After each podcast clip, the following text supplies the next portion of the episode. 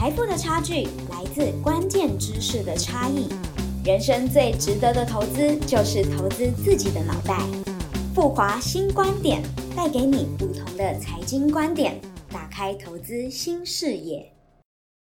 在媒体上看到关于恐怖情人的新闻时，多数人的反应会是太傻了吧？如果是我遇到，一定不会容忍对方这样做。但结果真的是这样吗？大家好，我是你们的投资顾问 Sharon，今天想要来聊聊为何我们的想象与现实总是有落差。按照常理思考和我们所预期的正常反应，暴力数据应该会是逐年下降，但很遗憾。根据主计处统计，家庭暴力的通报案件比起去年还增加了一点八万件。你可能会问，中间的问题到底出在哪？为何我们的认知想象常和事实结果有所违背，会造成其间的差距？主要是因为我们很不擅长于想象自己在情绪激动时会做出什么样的反应。我们无法预期自己在情绪紧绷的高压环境下会有何种表现。而不同的人在处于不同的状态下，也很难去理解对方，甚至是感同身受。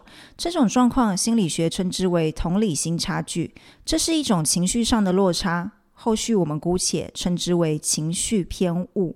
在日常生活中，我们常有机会遇到情绪偏误的状况，像是当你刚吃完一顿大餐，你很难去想象饥饿的感受；反之，我们不该在肚子饿时去购物。因为情绪的不满足可能会让我们失手买了太多不该买的东西。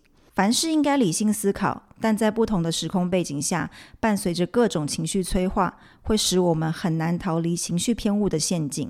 换作在攸关自身资产的投资行为上，我们更容易出现情绪偏误。这也就是为什么，尽管我们都知道最悲观时是最好的买进时机。最乐观时是最好的卖出时机，是投资界不变的法则。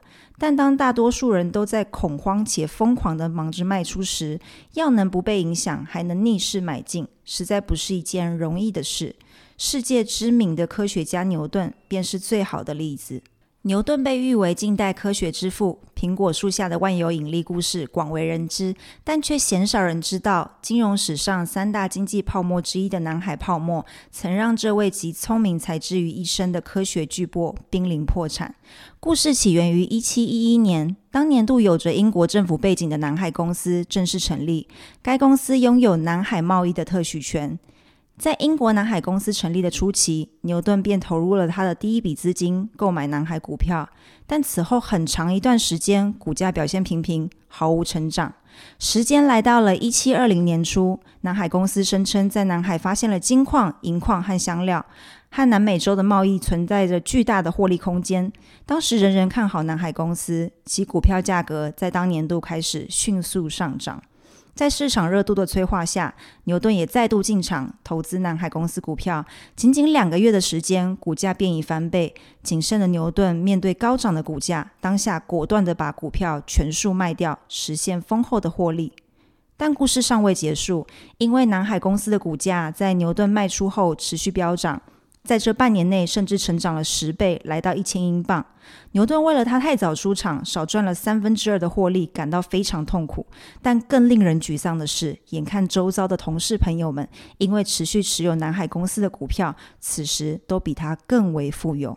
在不甘心的驱使下，牛顿在当年度七月股价接近最高点时重新进场。这次他几乎押上所有身家，希望弥补之前所犯的错误。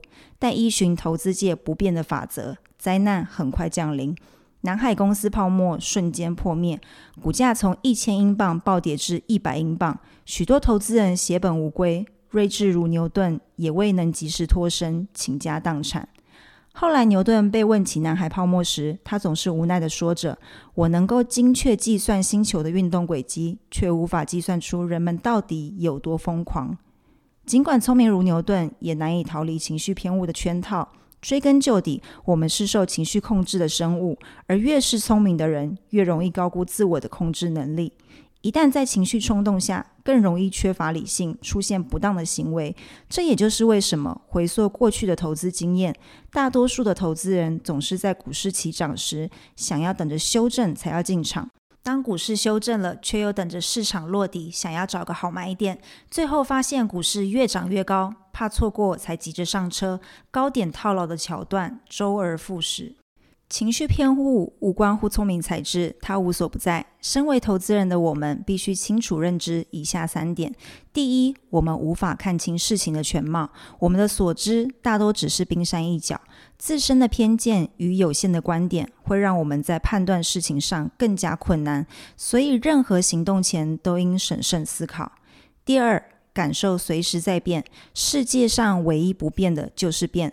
对于一件事物的看法与感受。会受到多种因素，像是时间或是当下的情绪背景影响而产生变化。像是一样的太阳出现在冬天是暖阳，出现在夏天却只是毒辣的紫外线。在我们年轻时可能喜欢波动大的投资，退休后却只想要稳健的配置。第三，我们并没有想象中了解自己。一般人在情绪高压下。或是面对外在种种诱惑时，很容易做出平常不会做的反应。牛顿的故事便是最好的例子。